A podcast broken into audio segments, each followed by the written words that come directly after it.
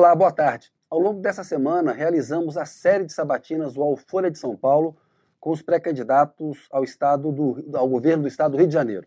O entrevistado desta tarde é o governador Cláudio Castro, que tenta a reeleição pelo PL. E ao longo da semana, nós já conversamos com cinco pré-candidatos. Hoje encerramos essa série falando com o governador Cláudio Castro. E participam desta sabatina comigo os jornalistas Chico Alves do UOL e Ítalo Nogueira da Folha de São Paulo. Nascido da cidade de Santos, em São Paulo, Cláudio Castro, Cláudio Bonfim de Castro e Silva, tem 43 anos de idade e quando criança ele foi morar no Rio de Janeiro, onde ele se graduou em Direito e fez carreira como músico e compositor religioso. É membro da Renovação Carismática, uma corrente católica que incorporou, incorporou elementos da Igreja Evangélica. Cláudio Castro foi vereador na cidade do Rio de Janeiro, hoje é filiado ao PL e teve passagem por quatro partidos: PSC, PSTB, PROS e MDB. Eleito vice-governador do ex-juiz Wilson Witzel em 2018, ele assumiu o comando do Estado em agosto de 2020. Naquele mês, em 2020, Wilson Witzel foi afastado e logo sofreu impeachment no ano seguinte, o que tornou Cláudio Castro governador efetivo do Estado do Rio de Janeiro. Casado, ele tem dois filhos. Eu queria dar boa tarde novamente a quem nos assiste, uma boa tarde aí para o Chico, que está no Rio. Oi, Chico. Oi, Kennedy. Boa tarde, governador. Está assistindo a Sabatina. Boa tarde, Ítalo. Boa tarde, Kennedy. Boa tarde, Chico. Boa tarde, governador, e a todos que nos assistem. Olá, governador. Muito boa tarde para o senhor e obrigado por participar dessa entrevista. Boa tarde, Kennedy. Boa tarde, Chico. Boa tarde, Ítalo. Boa tarde a todos. É sempre um prazer estar aqui dialogando com vocês. Governador, eu faço a primeira pergunta e a partir daí a gente aciona o cronômetro e tem uma hora para conversar. Pergunta para o senhor é a seguinte: desde o início do mandato, o presidente Jair Bolsonaro ele tem feito ataques à democracia e a instituições como o Supremo Tribunal Federal. E a gente está vendo agora, neste ano eleitoral, que ele elevou o nível desses ataques. Ele questiona a urna eletrônica, que é confiável, questiona o trabalho de ministro do TSE, do Supremo, e sugere a possibilidade de um golpe de Estado. Eu pergunto para o senhor, qual é o dano que um presidente da República causa à democracia brasileira quando ele faz esse tipo de ataque e qual é a chance de um golpe de Estado ser bem sucedido se o Bolsonaro perder a eleição presidencial de outubro? Kennedy, em primeiro lugar, é, eu não enxergo nenhum elemento de golpe. Eu não vi nenhum ato que sugerisse golpe, não vi nenhum. É, o que eu vejo é um, é um, é debate de, de ideias questão da, da urna eletrônica, eu mesmo fui candidato e já perdi, fui candidato e venci, nunca questionei a urna. Agora, qualquer trabalho que possa ser, ser feito no sentido de melhorar a segurança, eu entendo ser um trabalho é, positivo. Qualquer debate que a gente, que a gente faça de melhorar é, a democracia, isso, isso melhora a democracia com, com certeza. Agora, sobre essa questão de, de briga, eu acho que essas brigas todas elas fazem muito mal à democracia, elas fazem muito mal ao, ao, ao país. A mim, como, como governador, é, e, eu, e, o papel que eu tenho me colocado é sempre a possibilidade de ser um apaziguador, sempre uma possibilidade de ser um, mediador. É, eu não acho que, que, que, que colocar além fogueira de, de briga de ninguém seja papel de um governador de Estado. O que me cabe e o que eu tenho feito hoje é zelar sempre pela, pela democracia. Aqui, o Rio de Janeiro tem se, tem se notabilizado por, por voltar a ser o estado do, do diálogo.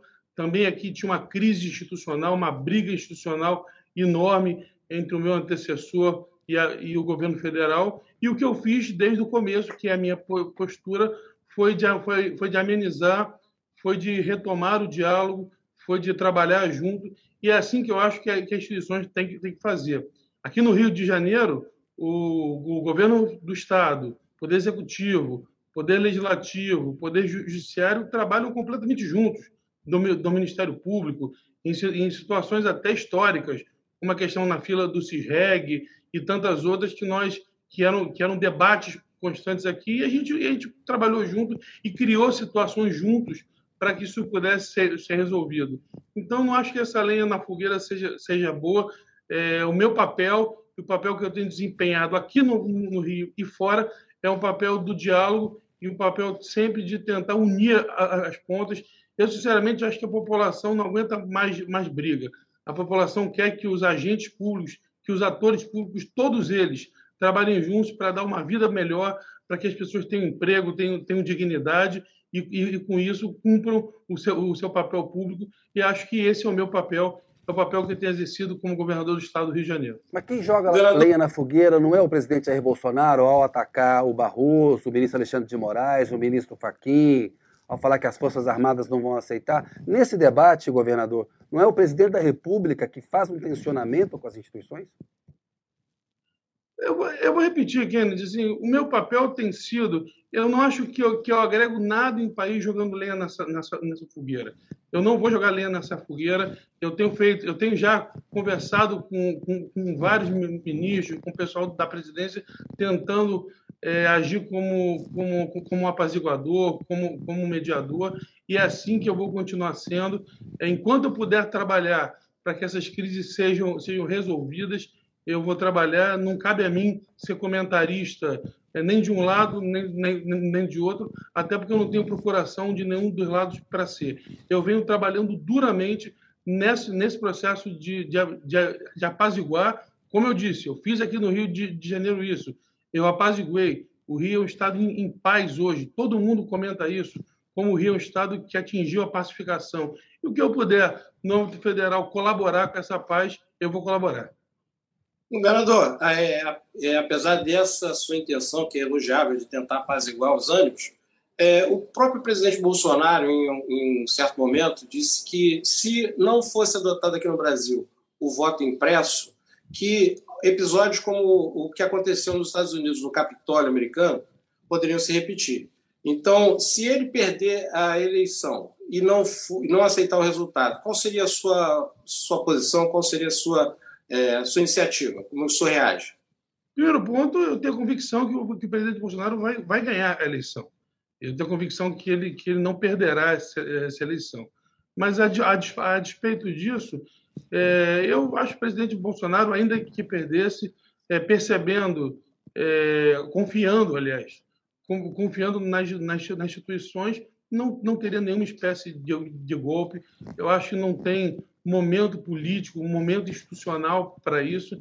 Eu entendo que nós realmente, o que pudermos melhorar as instituições, melhorar os processos, acho que isso é bom para a democracia. Acho que um, debate aqui se possa melhorar o, o, o processo da, da urna eletrônica, qualquer processo, até porque todo processo tem falhas.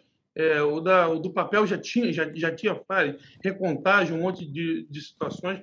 Então, acho que ele a, a, tenho, tenho convicção que o presidente aceitará qualquer que seja o, o resultado e tenho convicção também que ele vencerá as eleições. Governador, só para sublinhar, o senhor já falou rapidamente sobre o assunto, mas qual é a sua é, avaliação sobre a urna eletrônica? Só para detalhar um pouco mais. A minha avaliação é de quem correu as eleições, perdeu e aceitou, venceu e, a, e aceitou. Esse é o sistema que tem, não, não mudará e nós temos que, que acreditar na, na, democracia. Eu acredito na, na, democracia. Eu, como aceitei o dia que, que perdi, aceitei o dia que, que venci, não questiono em nada a urna, não. Acho que se puder melhorar é, qualquer processo que se possa melhorar, é válido. Fernando, o senhor tem sido aí criticado por alguns bolsonaristas justamente por esse diálogo, né? enfim, não, ser, não fazer ataques tão diretos ao ex-presidente Lula. Mas eu, eu queria é, abordar essa questão por um outro prisma. Eu queria entender é, como o senhor, é, por que, que o senhor defende a reeleição do presidente Bolsonaro? Porque o senhor acabou se descrever como um homem do diálogo, né? O senhor, durante a pandemia, impôs algumas restrições de movimentação, de comércio, quando era necessário. O senhor está colocando, vai, enfim, comprou, vai colocar as câmeras no uniforme dos policiais, é, enfim, que é uma medida extremamente criticada pelos bolsonaristas. O, o presidente Bolsonaro agora também está abrindo uma nova frente de, de batalha com os governadores na questão do ICMS. Então, eu queria entender por que, que o, senhor, o que, que o senhor vê na política do governo Bolsonaro que faz é, apoiar a reeleição dele. Olha, eu acredito que o presidente Bolsonaro, em primeiro lugar, ninguém passou as dificuldades que ele passou. Dois anos de, de pandemia, crise de commodity, guerra. Nenhum outro, outro, outro presidente há muito tempo é, talvez eu pudesse até falar, desde da, da, da redemocratização, passou por tanto, tantos percalços como ele passou. nenhum outro. Isso eu não tenho a menor dúvida. Ninguém teve dois anos de pandemia, ninguém teve um governo tão prejudicado quanto o presidente Bolsonaro teve. Na questão econômica, muitas coisas eu concordo com ele, mas muitas coisas mesmo.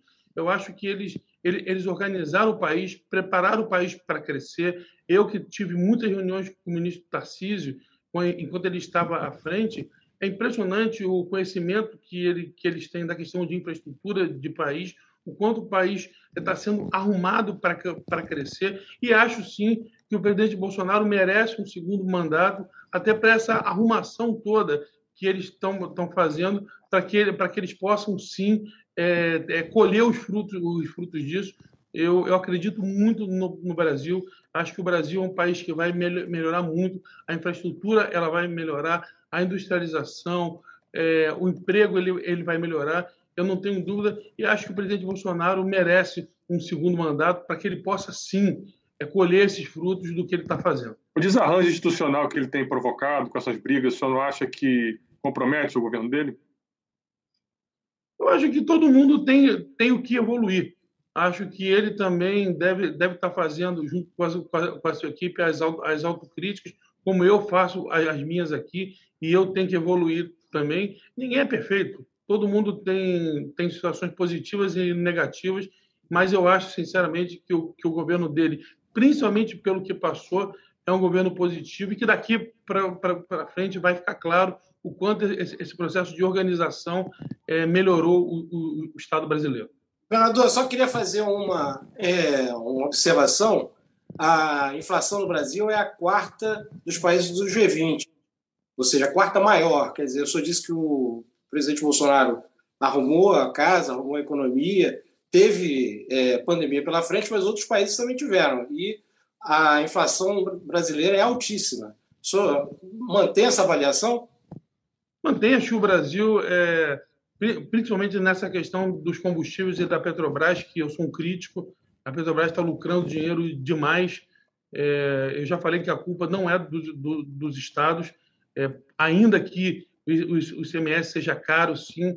O ICMS é o mesmo desde que a gasolina era um real. Então não, tem, não, não teve aumento. Eu acho que melhores vão ter que acontecer, ajustes vão ter que acontecer, mas ainda assim eu creio num país mais organizado e um país que tem tudo para crescer daqui para frente. O governador, o caso Marielle Franco é, continua sem solução. Ela foi assassinada faz mais de quatro anos, ela e o Anderson Gomes. É, no governo do senhor, a investigação não chegou a um desfecho. É um caso claríssimo de violência política, o que é inadmissível é, numa democracia. Por que, que o senhor não conseguiu é, e a sua polícia dar uma solução ao caso Marielle Franco, governador? O Kennedy, eu não sei se você, não sei ah, você é de São Paulo, é, mas eu sou, eu fui colega da Marielle. Eu ficava na bancada da, da Marielle, a gente dialogava muito. É, eu tenho muito interesse em solucionar esse, esse caso. Quando eu peguei a Polícia Civil, ela estava completamente sucateada. Por exemplo, eu tenho hoje 10 IMLs, que é o Instituto Médico Legal, fechados. Como é que você é, tem, tem uma questão de uma qualidade na elucidação do, de crimes com a polícia sem um computador decente, com as delegacias todas quebradas, sem, sem ML, sem software. E nós temos um trabalho franco de reequipar a Polícia Civil. Abriu o concurso, é, comprei vários softwares que já, já fez melhorar muito. Na semana que eu, que eu assumi, teve, teve uma matéria no Fantástico que falava que o Rio de Janeiro era o terceiro pior estado em elucidação. E a culpa não é da polícia. A culpa é quem deixou a polícia ser, ser, ser sucateada. E a polícia tem evoluído muito, a gente tem feito um investimento pesado, que começou desde a intervenção e vem continuando. É, nós, nós criamos agora um centro inteiro de, de inteligência. Acabei de inaugurar um centro de inteligência e esse caso será elucidado, sim, como vários outros também de, de, de, repercussão. Ou seja, o, o senhor pretende elucidar o tá caso ainda melhor, no atual mandato. é tá isso? Bem, bem, melhor, eu não tenho dúvida É um compromisso do senhor elucidar no atual mandato? Compromisso meu elucidar. Eu não, eu não me meto na, na, na polícia, já falei isso. A investigação é, ela, tem a sua, ela tem a sua velocidade própria. É um caso muito complexo. Qualquer promessa que eu faça aqui, há quatro meses e meio do, do primeiro turno, certamente será eleitoreira e eu não vou cair na, nessa, nesse, nesse é erro. São mais de quatro Estamos anos, né, governador? É muito tempo sem solução. É, três, quatro, quatro, anos, terceiro, terceiro governador. Então, não é, não é a culpa do, do, do governador. É culpa do caso que é extremamente complexo. Agora, governador, o senhor, a gente teve aqui no, é, em maio do ano passado o, o, caso do Jacarezinho, que 28 pessoas morreram, né, 27 moradores e um policial civil. É, o senhor defendeu, enfim, a operação, disse que a operação ela tinha sido feita para cumprir mandados e, enfim, que a polícia tem que agir com firmeza. É, o fato é que o Ministério Público identificou que pelo menos três pessoas ali na comunidade foram executadas, né, pelo, pela, pela polícia de forma que não, não, não ofereciam risco aos policiais e foram mortos, estavam desarmados numa situação é, de, sem confronto. É, o senhor ainda mantém esse elogio à operação do Jacarezinho? O senhor acha que o que aconteceu ali, aquela operação, ela, ela foi bem sucedida e ela correu da forma esperada? Vamos lembrar a minha fala. Em primeiro lugar, eu disse que em momento nenhum celebrava a morte de ninguém. Meu governo não celebra a morte de ninguém. Em nenhum momento vocês vão ter. Vocês me acompanham sempre, você então, Ítalo, que é daqui, me acompanha sempre. Eu não celebro morte de ninguém. Segundo, Aquela era uma operação da Polícia Civil para cumprimento de mandado judicial. Terceiro, o único herói ali, o único inocente ali era, era o André, policial que deixou um filho de 11, de 11 anos e que foi cruelmente assassinado ao tentar tirar uma barricada onde nenhum tiro tinha sido dado ainda.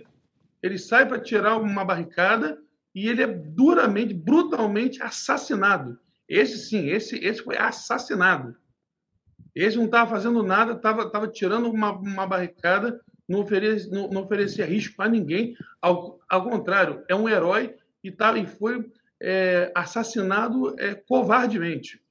Então, aqui, é, a polícia, não há instituição que puna mais os seus maus que a, que a polícia, principalmente a do Rio de Janeiro. O que eu disse é que a operação ela, ela foi não é o resultado que nós queremos. É óbvio que tem que ser analisado uma operação onde você perde um policial e depois você tem 27 pessoas que acabam tendo a vida ceifada, mas o papel aqui de defender bandido é do meu adversário. O Marcelo Freixo é o defensor deles. É talvez até é, é, é porque não é advogado, né? Que senão seria o advogado deles. Esse é o defensor de bandido o Cláudio Castro é o defensor da, da polícia. Mas, governador, é porque só para continuar assim, quatro, quatro policiais foram denunciados. Falando, deixa eu o raciocínio. Tá. Eu continuo falando que a operação ela foi de, de, de, de cumprimento de mandado judicial e que ela, ela, tendo, tendo mandatos cumpridos, ela foi um sucesso, apesar de que a gente tem que fazer autocrítica sobre uma operação com tantas vidas que foram perdidas. É que o fato é que para o Ministério Público, é, é, além do, do, fim do assassinato do, do, policial, enfim, houve acho que uma denúncia contra dois é, duas pessoas lá do Jacarezinho, dois suspeitos do Jacarezinho. É, para o Ministério Público, esses quatro policiais cometeram crime. É, qual é a sua avaliação sobre esse episódio, sobre esse caso? O que, que aconteceu com esse configurado o crime tem, tem, tem, que ser, tem que ser punido exemplarmente. Quem, quem, quem se transvia da sociedade ou ou sendo agente público ou não, tem que, tem que, ser, tem, tem que ser punido. Se, se cometer o crime, tem que ser punido. Isso, isso com certeza. A única coisa que eu acho que tem que comprovar isso é se eu, se eu não me engano, das 13 ações, 10 já foram arquivadas, então mostra que a maioria das ações foram arquivadas e quem cometeu o erro que seja punido exemplarmente. Governador, o senhor é, lançou no Jacarezinho e na Muzema a Operação Cidade Integrada, que seria uma, a, uma ocupação tanto da polícia como depois viriam serviços públicos. Os moradores do Jacarezinho, especialmente, reclamam que é, de serviço público muito pouco. Tem muita ação da polícia e até opressão da polícia. A gente viu um vídeo numa das matérias de um, policiais passando num, numa viatura dizendo que o inferno iria começar. Isso é um vídeo que passou, é, que foi mostrado na televisão, inclusive. Então, as, os moradores dizem hum, quase nada de serviço social e só a polícia. Qual é a, o, o, objetivo, afinal, de cidade integrada? Se ele vai ser revisto, se é assim mesmo? Qual é o, qual é o caminho que vai seguir esse projeto? Chico, é, eu não, não dizendo que não teve, não teve vídeo, um tem que saber de quando esse vídeo. É, é, essas questões realmente têm que ser analisadas. Vamos olhar o jacarezinho antes da operação. Jacarezinho antes do Cidade Integrada era, era lixo na porta. Quem passava ali era uma lixarada. Jacarezinho, nós, nós retiramos 3 mil toneladas de entulho de obra do rio Jacaré Salgado. Hoje eu tenho 800 crianças inscritas em projetos esportivos. Hoje eu tenho 1.300 mulheres que estão sendo formadas no Desenvolve Mulher. Nós, nós, nós reabrimos os dois CRJs. A, a juventude já estão tendo mil refeições todo dia lá no, no CRJ. Nós já reabrimos a FATEC. Entreguei esse fim de semana a escola, escola totalmente nova e, e, e reformada, com projeto esportivo, com projeto cultural, com um projeto, a, aquela quadra, aquela piscina que nunca tinham sido utilizados na história, hoje já estão sendo utilizados. Então, assim, tem que ver para quem está perguntando que os projetos sociais não entraram. A GRI já emprestou mais de, mais de 10 milhões de, de reais ali, é, coibindo a agiotagem. Então, assim, é, é uma pergunta. É, quem olha no, no, Jacarezinho hoje, com certeza, só o RJ para todos já atendeu mais de 13 mil pessoas lá no, no Jacarezinho. Posto do Detran que já funciona no Jacarezinho, dentro da escola de, de samba, que nunca teve antes. É, então, assim, é, é, eu, sinceramente, acho que a, a derrota ou insucesso do Cidade Integrada é a vitória do crime. É a vitória daqueles que transgridem a sociedade perante o quem, quem quer fazer o bem. O Cidade Integrada ele tem que ser um trabalho, uma torcida, talvez até um pacto de todos para que dê certo. Até por isso, e aí eu já vou responder uma pergunta que, que, que, possa vir, ele não tem nenhum caráter eleitoreiro. Se tivesse, eu já tinha feito ele em 20, 30 localidades. O, Jacaré, o, o Cidade Integrada, na Musema e no, e no Jacarezinho, ele está sendo trabalhado para ser, ser um programa que mude a vida das pessoas. Então, governador, mas a, a letalidade policial no Rio é muito grande, governador. É, ela age com violência nas comunidades. Não é necessária uma reforma da polícia no Rio de Janeiro, mudar a forma como essas operações são feitas? Vira e mexe, a gente tem notícias de crianças que são mortas por balas perdidas. Em alguns casos, a polícia quem atira, a forma como elas entram, a polícia entra nessa comunidade, é uma forma que gera é, morte de civis. Não é necessária uma reforma para diminuir a letalidade policial no Rio de Janeiro? Nós já estamos faz, fazendo isso. Colocou aqui a questão da câmera que está sendo aplicada agora. Eu entreguei ano, ano, ano, passado, no finalzinho do ano, o maior centro de treinamento de, de polícia da América Latina. A gente está investindo na formação do policial.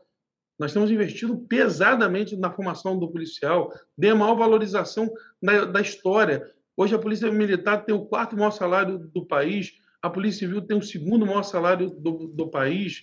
É, hoje os, os, índices de segurança pública, gente, vamos, vamos, falar de índice aqui? Vamos. Nós temos o menor índice de homicídio doloso desde 1991. Todos os índices caíram mais de, de dois dígitos. Os melhores índices dos, dos últimos 10 anos. É uma política pública de segurança, é uma política de segurança pública que está avançando. São, são 21 meses. Você não, você não resolve todo o problema que vem endêmico, que, que vem de, de, de décadas em 21 meses. Mas os resultados estão na prática aí. Resultados estão chegando, estão, estão melhorando. É uma política pública de segurança clara, de treinamento do policial, de inclusive de punir os maus policiais, sim. É uma, é uma, é um, é um, você tem o Segurança Presente, que é o programa de maior su su sucesso hoje, que onde você tem segurança presente, a mancha criminal diminui muito. O Bairro Presente, que é outro programa que diminui muito. Enfim, é uma política que tem melhorado sensivelmente a segurança pública do Rio de Janeiro. Governador, é, a instalação de câmeras nos uniformes dos policiais, a, a aprovação da lei já vai fazer um ano, agora em junho. Quando é que o senhor vai. Qual o prazo que o senhor dá para esse projeto, essa, essa ação? Essa iniciativa é, começar a funcionar finalmente? É legal a gente falar que essa lei ela foi desenhada em cima de um decreto que eu que fiz.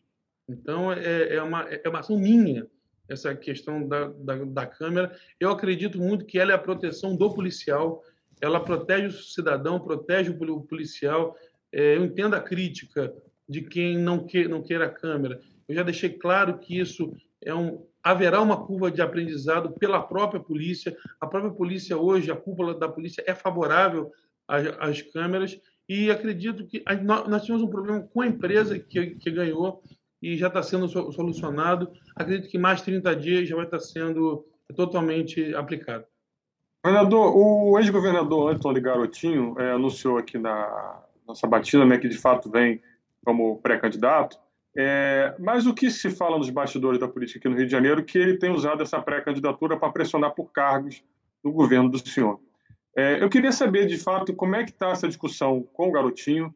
É, há uma discussão por espaço no governo e, e, emendar essa pergunta numa outra questão que se fala muito no, no Rio de Janeiro, que o seu governo ele é, é, é pouco fatiado, digamos assim. Os deputados, cada um tem um espaço no governo e o senhor talvez não teria tanto controle do governo assim. É, então, é uma pergunta específica sobre o garotinho e uma pergunta sobre o governo geral. O senhor tem esse controle todo do governo ou o senhor de faz, defende que, que enfim, as áreas sejam divididas entre os seus aliados políticos, se isso de fato acontece? Vamos lá. Sobre a questão do ex-governador Antônio Garotinho, eu acho que qualquer cidadão estando elegível, ele pode pleitear ser candidato pelo, pelo seu partido. É, eu tenho hoje uma aliança com, com a União Brasil, que já declarou, inclusive, essa, essa aliança. É, eles ainda não me comunicaram que não, que não estejam no meu, no meu, no meu palanque. Então, hoje, eu não, hoje eu nem considero, é, sinceramente, o, o ex-governador candidato, porque o partido tem uma, tem uma aliança comigo a ser formalizada como todas as outras alianças na convenção partidária. Então, até a convenção, a gente vai trabalhar para que isso fique devidamente esclarecido. Mas ele pediu é, cargo para o senhor? A, a, mim, não. A mim, não. É, acho que a questão dele é realmente voltar ao cenário. Eu respeito demais essa vontade dele. Como eu falei, qualquer um pode querer pleitear ser, mas hoje União Brasil ele faz parte do meu palanque. E a não ser que a executiva venha me procurar dizendo o contrário, eu acredito na palavra deles é, para mim, a última, a última, palavra deles é, é, a que vale. Ali todo mundo, é de, o prefeito Vaguinho, que é o presidente, é um homem de palavra e eu acredito na palavra dele. Quanto à questão do, do, do governo, Ítalo, a gente tem que lembrar que dia 28 de agosto eu peguei um governo que totalmente interditado, é, com, uma, com, com um déficit naquela ocasião de 6,2 bilhões de, de reais, o servidor recebendo no décimo dia útil há sete anos sem recomposição, é um governo que já não tinha mais políticas sociais, um governo onde não dialogava com o governo federal, não dialogava com a Assembleia Legislativa, com a Câmara Federal, com, com, com ninguém. Essa crítica que fazem, eu, o que eles chamam ou de loteado, eu chamo de um governo de coalizão. O Rio de Janeiro precisava dessa coalizão. O Rio de Janeiro precisava parar de brigar e começar a trabalhar. E não é à toa que hoje os resultados são que no, último ano nós tivemos um recorde de empresas abertas, 73 mil novas empresas abertas. Fomos o terceiro estado, segundo o CAGED, que mais gerou, gerou emprego. Eu saí de uma previsão inicial de, de déficit de 21 bilhões em 2021 para, um, uma previsão de superávit de 3 bi em 2022. Fizemos a maior concessão da história do país que foi a concessão da SEDAI, que, além de tudo, é o maior projeto ambiental do, do, do, do país hoje. Hoje, o, Rio de Janeiro está completamente pacificado na política, é, o índice de segurança pública que vem evoluindo. O, o Rio de Janeiro está demonstrando, os números demonstram que foi uma decisão acertada parar de brigar e todo mundo se unir para trabalhar. E esse é o Rio de Janeiro hoje, o Rio que dialoga com todo mundo, o Rio, a mesma crítica que você ouve, você também ouve aqui no, no Rio, como a política do Rio está pacificada. Há quatro meses e meio da eleição, você tem uma política pacificada. Olha que, que evolução que o Rio de Janeiro, que era o estado da briga, hoje é o estado da paz. Sobre a coalizão que o senhor está abordando agora, um aspecto interessante da coalizão é que o senhor teria, no seu governo também, políticos que seriam indicados ou próximos do PT. É, isso é um ponto. Outro ponto é a sua proximidade ou boa relação com o presidente da LERJ, é, André Siciliano. É, é, é louvável que, o, que o, o chefe do executivo se dê bem com o presidente da LERJ, mas dizem que há uma proximidade que chega a causar algum ciúme no, nas hostes bolsonaristas, nos grupos é, próximos de Bolsonaro, especialmente no Flávio Bolsonaro. Como é que o senhor é, define essa sua é, proximidade ou a sua relação com os petistas aqui no Rio? O presidente André Siciliano, é, nesse processo de, de coalizão, foi uma figura importantíssima para pacificar a Assembleia Legislativa, inclusive. É, ele, ele, ele ajudou muito, ele, ele, ele colaborou muito. Tanto é que no Rio não é só o Executivo e o Legislativo. Você também tem o Judiciário, o Ministério Público, nesse mesmo processo, Tribunal de Contas, nesse, nesse mesmo processo de pacificação. Acho que nós estamos sendo democráticos. Cada um de nós na eleição está num campo diferente, mas no campo da gestão nós conseguimos dialogar, nós, nós, nós conseguimos vencer as nossas diferenças partidárias e trabalhar junto para um Rio de Janeiro melhor. Acho que é isso que a população espera de nós, que ainda em campos políticos diferentes, que nós tenhamos a, a hombridade de trabalhar juntos. É isso que nós temos feito ao longo desses últimos 21 meses. Trabalhar e... junto. Na, na, época da eleição, cada um vai estar no seu campo diferente. Eu, meu partido tem outro candidato a, a senador e ele é pré-candidato ao Senado hoje, e o partido dele tem outro pré-candidato a governo, e ainda assim a gente continua trabalhando junto por um Rio de Janeiro melhor. Tem gente trabalhando para que o senhor se aproxime do presidente, do ex-presidente Lula, é verdade? Não, não é impressão não. Todo mundo sabe, desde o primeiro dia. O primeiro dia que me perguntaram sobre isso foi dia 19 de março, que então a revista Época perguntou quem seria, 19 de março do ano passado. Me perguntou quem seria o meu candidato e eu taxei no dia que o meu candidato era Jair Messias Bolsonaro, que continua e continuará sendo. Na época, nem eram do meu partido, imagina hoje que somos. O senador Flávio Bolsonaro, ele vai indicar o vice-governador da sua chapa? Flávio nunca nem me perguntou que, o, o, que, que eu pensava. Flávio, hoje, ele, o senador Flávio, ele, ele, ele fala para todos que ele hoje está tocando a campanha nacional e que o Rio, como governador já é do partido, o senador já é do, do partido, aqui a própria executiva está tá tocando tudo.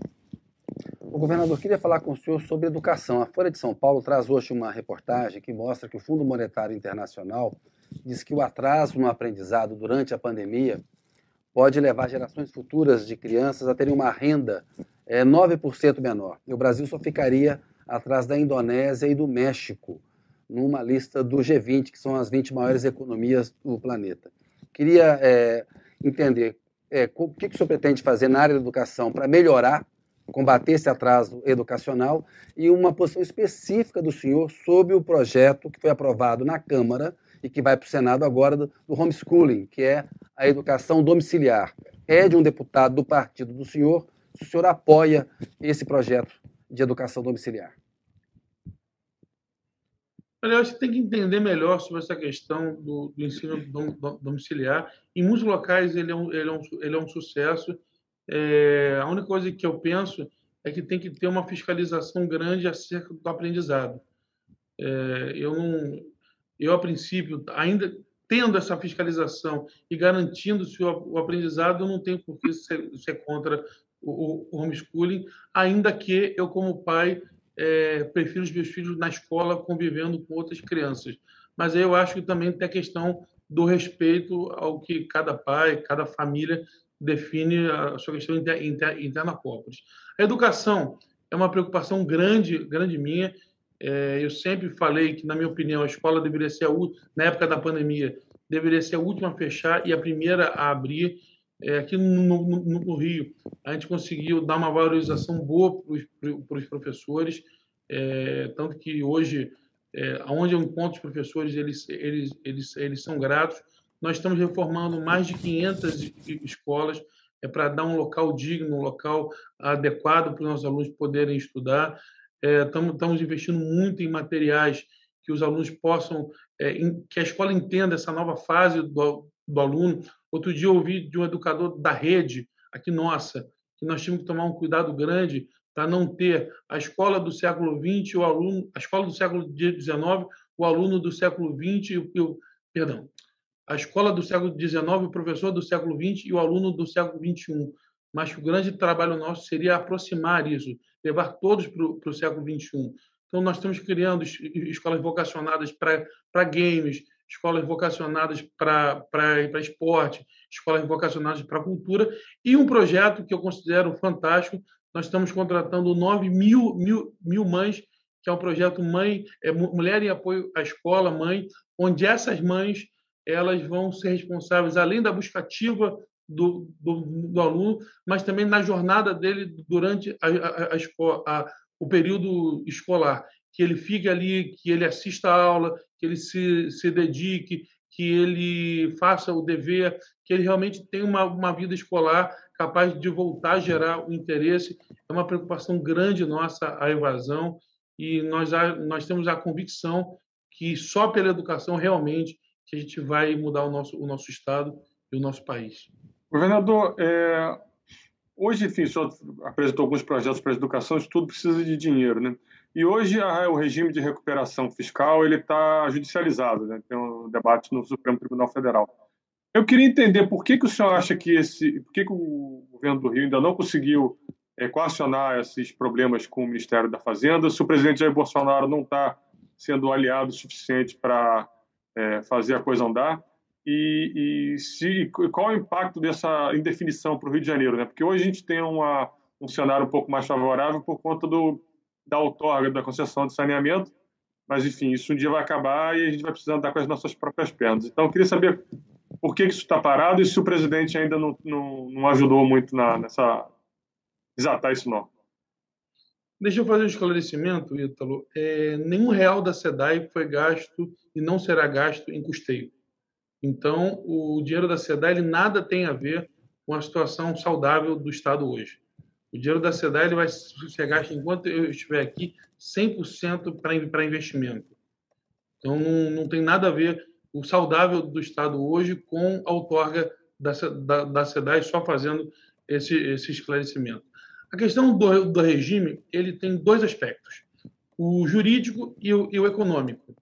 É, na questão econômica, ele está 100% superado. Então, a parte. Eram três eram três certidões que a gente pre pre precisava, três, três relatórios, um do Conselho, um da parte econômica e um da parte jurídica. O do Conselho é favorável, o da parte econômica é favorável, e nós temos duas discussões periféricas, eram mais de 100, viraram 70, viraram 40, viraram 30, viraram 10, e hoje são duas. Somente duas a gente não conseguiu transpor ainda, que são questões jurídicas, meramente jurídicas, que a parte econômica aprovou esses dois pontos, mas a parte jurídica não aprovou, que uma seria a, legislação que foi utilizada para o teto de gastos, que o teto de gastos é o que a parte é, é, econômica queria, mas a Assembleia aprovou de uma maneira e nós usamos uma outra lei federal para fazer o que o, o que o Ministério da Economia queria, e isso é questionado juridicamente pela parte da Procuradoria-Geral da Fazenda Nacional. E outro, e outro ponto é a questão dos triênios, onde nós é, temos a convicção que nós estamos cumprindo a lei complementar 178, que ele fala em acabar com o triênio. Nós acabamos com o triênio, mas nós acabamos para aqueles que vão entrar, que vão, continuar, que vão começar a sua jornada a partir de agora, e por uma questão da, da regulamentação, eles entendem que, que, que nós deveríamos acabar para todos.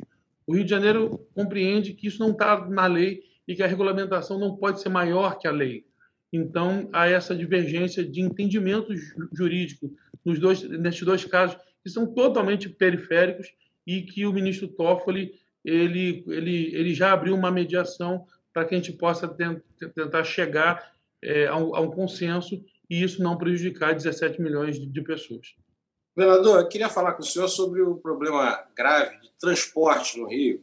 São vários aspectos, mas eu queria tratar primeiro especificamente da supervia, que praticamente todo dia tem trens que tem o tráfego interrompido praticamente todo dia.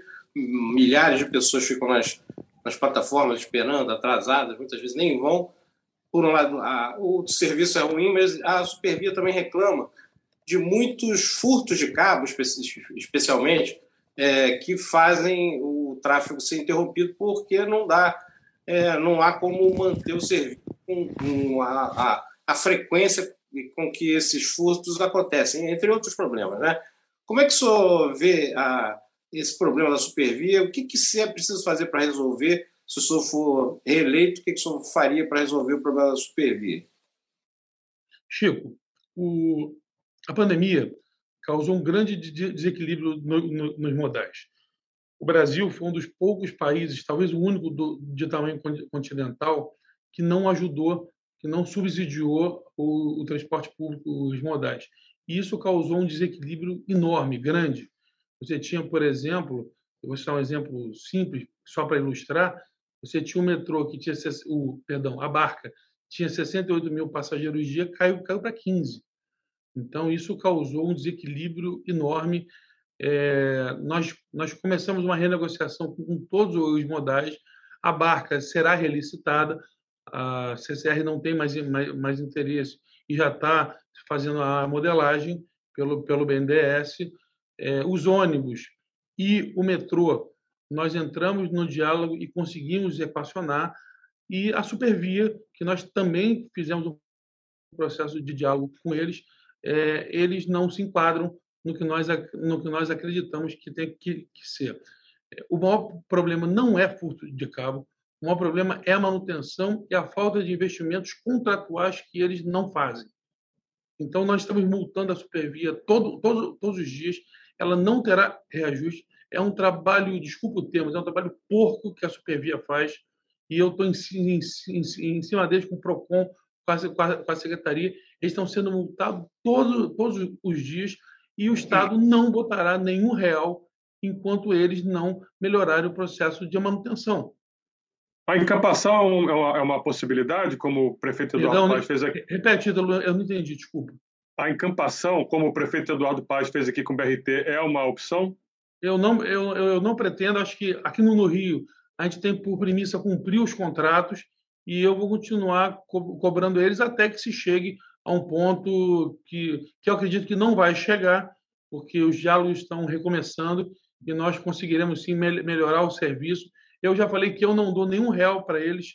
Eu topo o, o valor que o Estado deve, eu fazer os investimentos. O Estado faz os investimentos na rede e melhora, mas eu não vou dar nenhum real para, para a concessionária, e é isso que a concessionária quer, quer hoje. Como eles não fizeram os investimentos, eu aceito eu fazer os, os investimentos, mas eu não aceito que eles ponham dinheiro no bolso. Isso não, não, não, não fará e nem terão reajuste enquanto não melhorar a manutenção. E melhorando a, a manutenção, o, o, serviço melhora imediatamente. E a força-tarefa que a Polícia Civil criou já deu, já fez uma operação grande essa semana em Ferro Velho e faremos mais. E esse, esse problema de difuso de cabo, com certeza, ele vai melhorar sensivelmente. Ô, governador, eu queria falar com o senhor agora sobre pandemia e saúde. É, na pandemia, o senhor chegou a dar uma festa de aniversário é, depois de ter pedido à população para ficar em casa. E os adversários do senhor, até em relação a festas que o senhor dá, falam de uma questão de ostentação, que o senhor daria festas luxuosas. Queria ouvir o senhor a respeito disso, a respeito dessa festa na pandemia, se o senhor tem alguma autocrítica em relação a, a esse episódio.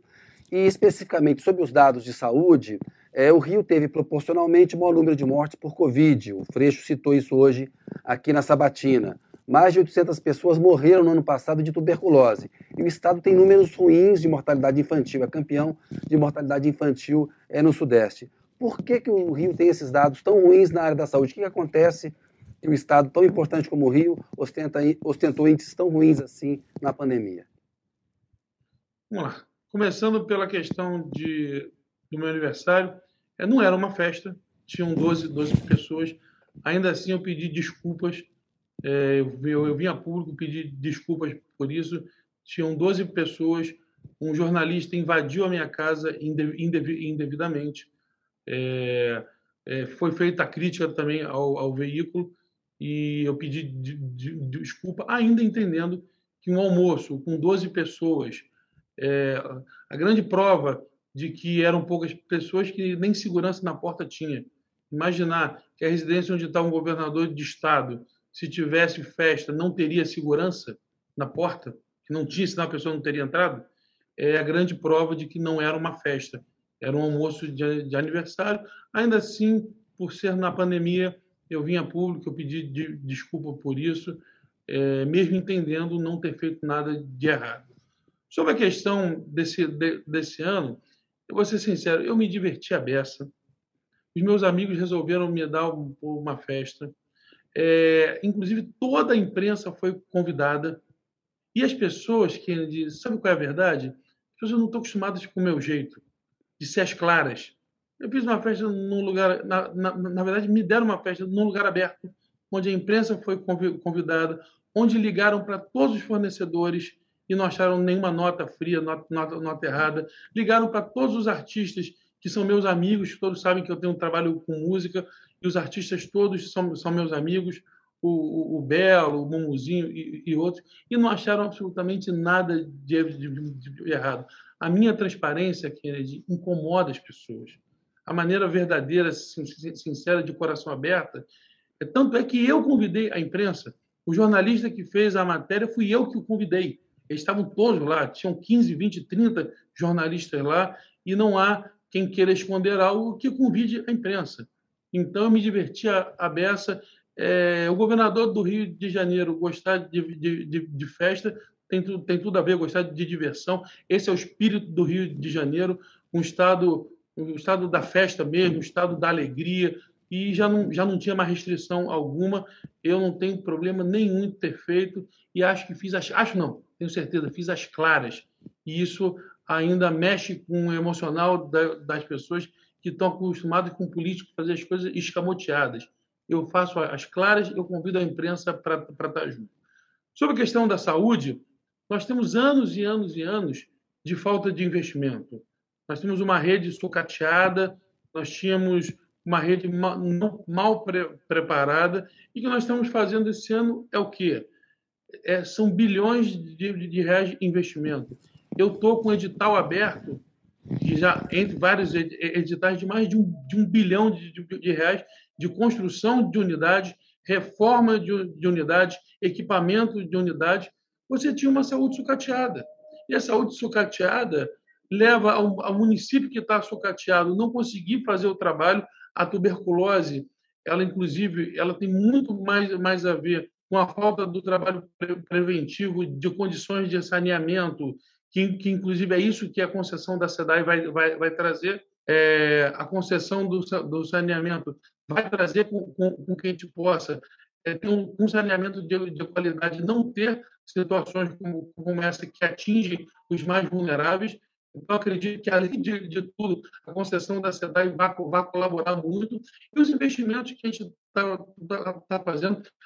Ano passado, depois de muitos anos nós cumprimos o índice constitucional da saúde e o que falta na prática, o que faltou, aliás, foi, foi investimento e que hoje a gente está colocando em dia. Ano passado, mais de 6 bilhões de reais gastos na saúde, investindo nos municípios todos, mais de 20 unidades de saúde sendo construídas, é, vários é, com, com complexos, criança, mulher, imagem, ortopedia, câncer, é, sendo, sendo construídas no estado inteiro, e o estado, tanto que acho que há muito tempo que ninguém lembra mais de, de matérias daquela das pessoas nas, nos corredores em maca.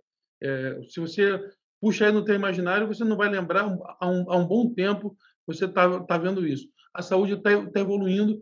Mais uma vez, não se constrói, não se reconstrói tudo que foi destruído da noite para o dia.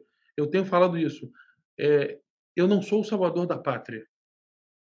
O, o, o Freixo, outro dia, ele falou aqui que ele ia diminuir o valor da passagem e ajustar o trem. É só se ele é o gênio da lâmpada. Entendeu? Eu não consigo imaginar como é que ele vai diminuir a passagem e ajeitar o trem. Então, situações como essa são situações claras de quem não conhece nada da máquina, porque nunca trabalhou. Então, quando a pessoa não, não, não, trabalha, quando, quando a pessoa não tem experiência da máquina, ela tem ideias estapafúrdias dessa, que, coitada da, da população, coitado daqueles que ainda acreditam em gente de, desse, desse estilo. Porque aos outros eles podem enganar, a mim não engana, não. Governador, na segunda-feira o Tribunal Órgão Especial vai julgar um pedido da defesa do senhor em relação à delação do Bruno Selem, do empresário Bruno Selem, que acusa o senhor de ter recebido propina é, no contrato lá no município. É, enfim, a gente sabe que delação é um, é um meio de prova, é uma prova, enfim, é, é, é um, é o discurso dele. Mas é, é, eu gostaria que o senhor pudesse explicar o que, que o vice-governador fazia de mochila no centro da cidade durante o dia. é, foi visitar uma pessoa, saiu de mochila do local. É, se eu pudesse explicar aquela imagem que certamente vai ser usada aí na, no programa eleitoral, o que, que o senhor fazia naquele local com uma mochila durante o meio do dia, do dia de semana? Vamos lá, Edu. Excelente pergunta. Em primeiro lugar, eu ando de mochila há quatro anos. Se você pegar todas as minhas entradas e saídas do Palácio Guanabara desde o primeiro dia de trabalho, assim como vários outros é, pessoas da minha, da minha idade usam mochila todo, todo dia. Isso não é crime, isso não é crime algum. É, muitas e muitas pessoas andam de, de mochila. É, só você ver a nossa, a nossa população e eu, um, naquela época, uma pessoa com menos de, de, de 40 anos sempre foi acostumada a usar mochila. Então, isso não há pro, problema algum. Era uma segunda de, de manhã, é, não era no centro da, da cidade, era no shopping downtown, na Barra da Tijuca. É, eu tenho um amigo que, que realmente é, é, ele, ele é um amigo pessoal meu que tinha chegado dos Estados Unidos na sexta-feira e nós marcamos de, de tomar um café na, na, na segunda-feira de manhã, não era meio do dia, era de manhã, e nós, como, como, várias pessoas, marcam para tomar café. E aí você pode perguntar, ah, mas ele era fornecedor de uma instituição que estava abaixo do senhor, fornecedor de uma, de uma instituição com autonomia político-financeira e que eu não que, que, que não tem nenhum ato meu, nenhum, zero. Pode procurar nenhum ato, ato, ato meu. O contrato que falam foi na gestão passada, então não teve licitação, não teve, não teve, não teve nada. Eu não tenho nada a ver com isso. Essa delação é uma delação que ela tem uma curiosidade. Ela é ilegal, porque ela é uma delação lida. E o pacote anticrime é claro que a delação não pode ser, ser lida. Eu fiz essa crítica a outro veículo que me entrevistou e faço a vocês. Se fosse o contrário, se fosse uma delação que, que, que fosse que beneficiasse um político, vocês fariam uma crítica du, duríssima. Como ela, como ela na, na, na, verdade, ela nesse caso, ela me prejudica, ninguém nunca fez a, fez a crítica. Eu acho que a imprensa tem que fazer auto, auto, autocrítica só porque só porque a coisa, ou seja, se é errado, se a delação é errada contra o político, não pode a gente criticar. Ninguém nunca fez a crítica, por que, ela é lida? Se o pacote anticrime proíbe, veda claramente a delação lida. Por que, que nenhum de, de, de vocês nunca, nunca, nunca fez a crítica? Por que, que ninguém nunca foi é, entrevistar quem, quem homologou? Falou, ah, mas a delação é lida. Por que, que vocês homologaram algo que é lido? Se é ilegal. Então, acho que é, é também uma forma da gente pensar o que está acontecendo. Isso é uma coisa, é, é o político, às vezes, ele está sendo é, é, é, criminalizado só por ser, por ser político. Mas é importante, governador. O Vitor perguntou e só teve a oportunidade de responder aqui. Esse fato tem, tem, tem três Sim. anos e não tem nenhuma prova contra mim, eu sequer fui. fui... E é importante, o Ítalo fez a questão e o senhor respondeu. O governador, nós temos agora o Pinga Fogo. Eu pediria que o senhor respondesse muito sucintamente, sim ou não, frases bem curtas para a gente ganhar tempo e ainda tentar fazer mais algumas perguntas para o senhor. É, aborto. O senhor é a favor de manter a legislação atual como ela está ou ampliar a possibilidade de interromper a gravidez para além das hipóteses que são permitidas hoje, que são o risco de morrer devido à gravidez, uma gestação que é resultado de estupro e uma gestação com feto sem cérebro? Eu, eu sou favorável que até se tire essas possibilidades de, de, de aborto da, da, da, da legislação. Sou 100% contra o aborto, inclusive nessas situações, mesmo respeitando a lei. Contra ou a favor de descriminalizar a maconha? Sou contra. Acho que tem que continuar crime. Vai aumentar a tarifa do transporte público? Isso é uma questão contratual. E, e iremos respeitar os contratos sempre, se, é, se o outro lado também respeitar. Vai concluir ou abandonar a obra da estação do metrô da Gávea na cidade do Rio de Janeiro? É uma coisa que eu já estou tentando, já fiz três licitações que infelizmente deram desertas, porque ali tem problema jurídico grave. É, eu, por mim, eu vou terminar a estação, a estação Gávea, e não só ela, eu vou entregar todas as obras que já foram começadas a favor ou contra da cobrança de mensalidade em universidade pública? Sou contra. A, a universidade ela tem que ser pública, a universidade pública ela tem que ser pública e gratuita. Contra ou a favor de ampliar a posse e o porte de armas? Sou a, a favor de aumentar a posse e, e, e o porte de armas. Contra ou a favor da privatização da Petrobras? Sou favorável à, à privatização da, da, da, Petrobras, tanto que se, que se quebre o monopólio. Contra ou a favor do semipresidencialismo? Sou contra. Governador, agora uma pergunta de quem não está aí no Rio de Janeiro. Você já mora no Palácio das Laranjeiras? Se for eleito, vai morar no Palácio das Laranjeiras? Não moro no Palácio das Laranjeiras, não pretendo morar, não uso batedor, não vou, moro de aluguel, pago aluguel, moro na Barra da, da, da Tijuca e vou todo dia sem batedor para o centro para Laranjeiras, para a Zona Sul. Governador, aponte uma qualidade e um defeito do senhor. Acho que minha, minha qualidade é ser per, persistente. Minha qualidade é ser per, per, persistente. E o defeito eu tenho tantos. Acho que é, eu, tenho, tanto de, de, defeito que eu ficaria aqui duas horas apontando eles. Não quer apontar nenhum? Por que, que o senhor quer continuar a ser governador do Rio de Janeiro? Porque eu quero continuar botando o Rio nos, nos, nos trilhos. O Rio precisa de alguém hoje para dar continuidade ao, ao, ao, trabalho de recolocar o Rio nos trilhos. E acho que a minha capacidade de diálogo hoje, capacidade de, de construir, é, eu sou o mais bem, bem pre, preparado para continuar esse processo de colocar o Rio nos trilhos novamente.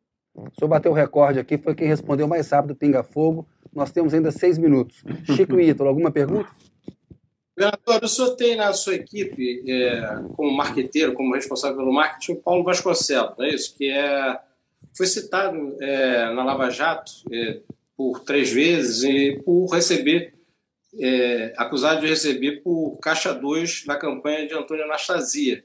É, isso não é um, algo complicado, principalmente assim, estamos falando da, da, da campanha do governo do Rio, que teve tantos governadores que foram afastados por corrupção, então fala em Lava Jato e governo do Rio, sempre tem uma, uma, um estresse, né? sempre tem um, um, susto. Isso não é. O que, como é o que o senhor tem a dizer sobre isso? Acusado, todo mundo que está nesse, nesse meio que a, gente, que a gente vive é acusado. É pior é o do meu adversário, que é o delator, né? delator e disse, inclusive o meu o, o, do meu adversário, ele é a mente que botou a máfia no, no, no poder. A máfia que o meu antecessor falou aqui mais cedo, a máfia escolheu ele como sucessor. A máfia que, que acabou com a Petrobras, que saqueou, a máfia que, que botou tudo.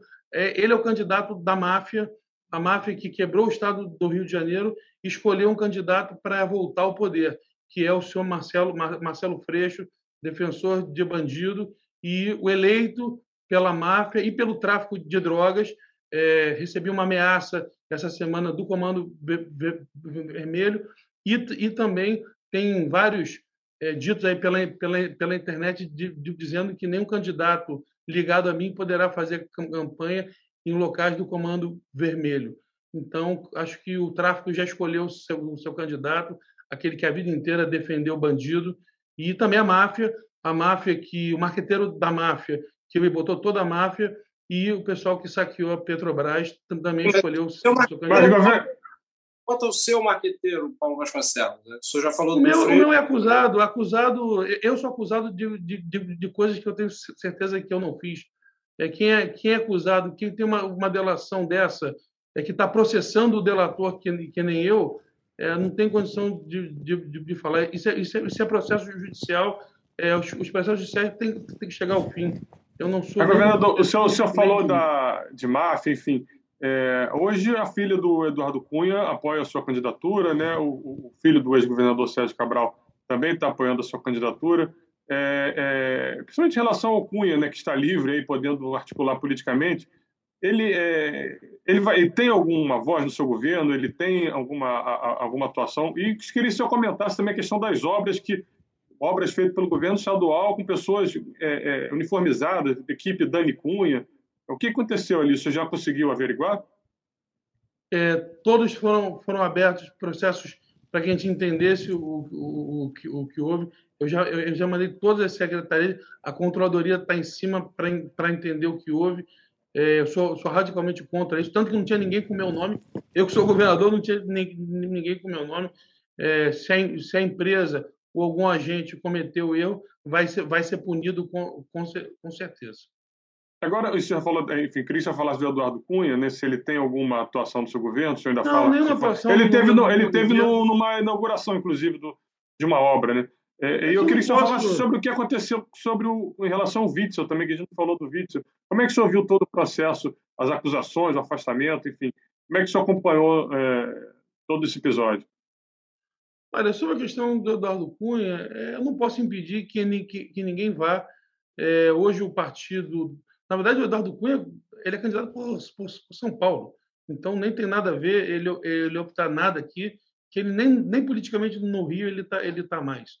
É, a filha dele é do União Brasil. Então, você me, a, gente, a, gente, começou respondendo sobre União Brasil, que, que a princípio vai ter outro, outro candidato. Então, é, acho que tem, que tem que esperar essa questão do União Brasil aí ele, ele se consolidar. Quanto ao Witzel ali, a gente tem que reconhecer que era uma chapa improvável, um ex-juiz federal, um vereador de primeiro mandato da, da, da, da capital. É, eu espero que ele possa responder é, a, a, tudo que lhe, que, que, que lhe foi atribuído, que ele tenha todo o direito à ampla defesa, ao, ao contraditório. E eu não tenho dúvida que hoje o Rio de Janeiro está bem cuidado, a gente está cuidando bem do, do Rio, o Rio voltou a investir, o Rio voltou a pagar o servidor, o servidor hoje recebe no terceiro dia, dia, dia útil, o servidor sabe o dia que vai receber 13 terceiro, o servidor teve o maior reajuste do, do, do país 13,05% para ativos e inativos pensionistas. Hoje o Rio paga os seus fornecedores em dia. O Rio de Janeiro hoje é um estado organizado, muito graças ao, ao, ao regime que ajuda muito, sim, mas também muito, muito graças ao processo que a gente está fazendo de política pé, pé, no chão, com austeridade e, e pagando tudo certo, é, fazendo o, o correto, tratando o Rio, preparando o Rio para voltar a ser grande, como sempre foi, e infelizmente tiraram ele desse, de, desse posto. É, não se penitencia por não ter atuado Não deixar o Freixo atrapalhar isso. O senhor não se penitencia como vice-governador não ter, de alguma forma, influenciado para evitar o que aconteceu com o governador, com o ex-governador Witzel? Olha, vocês mesmos noticiaram toda a, a, a, imprensa que eu era um vice de, discreto que não, que não opinava em nada. Então, a própria imprensa descreveu assim o tempo todo que eu era um vice discreto, que não apontava em nada, que não, que, que não, não tinha nada, como é que eu, o que eu poderia fazer? Governador, chegamos aqui ao final da nossa sabatina. Eu agradeço muito a participação do senhor. Muito obrigado por ter dado essa entrevista para a gente. Obrigado, Kennedy. Obrigado, Chico. Obrigado, Ítalo. É, obrigado pela, pela maneira cordial e pelas perguntas. Eu acho que é importante a gente ter esse diálogo aberto, franco com a população. É importante que, ela, que elas conheçam cada, cada um, que a gente trate os temas com educação, como a gente tratou aqui. E eu realmente queria agradecer. É, entrevista dura, que nem todo mundo viu, mas realmente num, num, num, nível que eu acho que é assim que a gente, assim que se faz democracia. Também queria parabenizar vocês por essas sabatinas todas. Nós agradecemos. Ô Chico, missão, missão cumprida, Sabatina encerrando. Um abraço, até uma próxima, Chico. Um abraço, Kennedy. Missão cumprida. Um abraço, Ítalo, governador, obrigado, e a todos que acompanharam as sabatinas e essa em especial. Ítalo, valeu aí. Obrigado, Kennedy. Obrigado, Chico. Obrigado, governador, e a todos que acompanharam todas as nossas sabatinas.